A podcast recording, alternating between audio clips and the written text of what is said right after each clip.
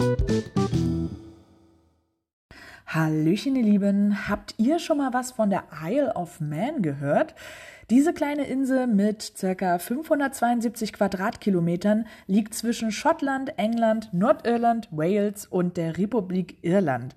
Das Besondere an der Insel ist, dass sie eine Kronabhängigkeit der britischen Krone ist, aber sie ist nicht Teil des Vereinigten Königreichs.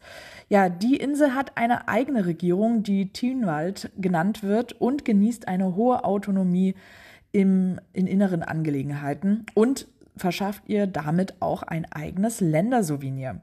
Und erleben kann man dort natürlich auch so einiges, weshalb wir bei www.kescher-reisen.com für den 11. bis 14. Juli 2024 einen Wochenendtrip dorthin geplant haben.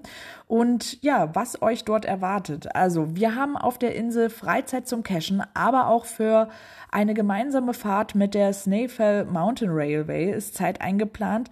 Dies ist die einzige elektrische Bergbahn auf der britischen Insel und eine der letzten verbliebenen Bahnen mit einer Spurweite von 1067 Millimetern in Europa.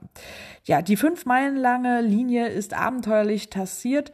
Es werden Steigungen von 10 bis 120 Prozent bewältigt und eine Besonderheit ist die als Bremsschiene benutzte Mittelschiene.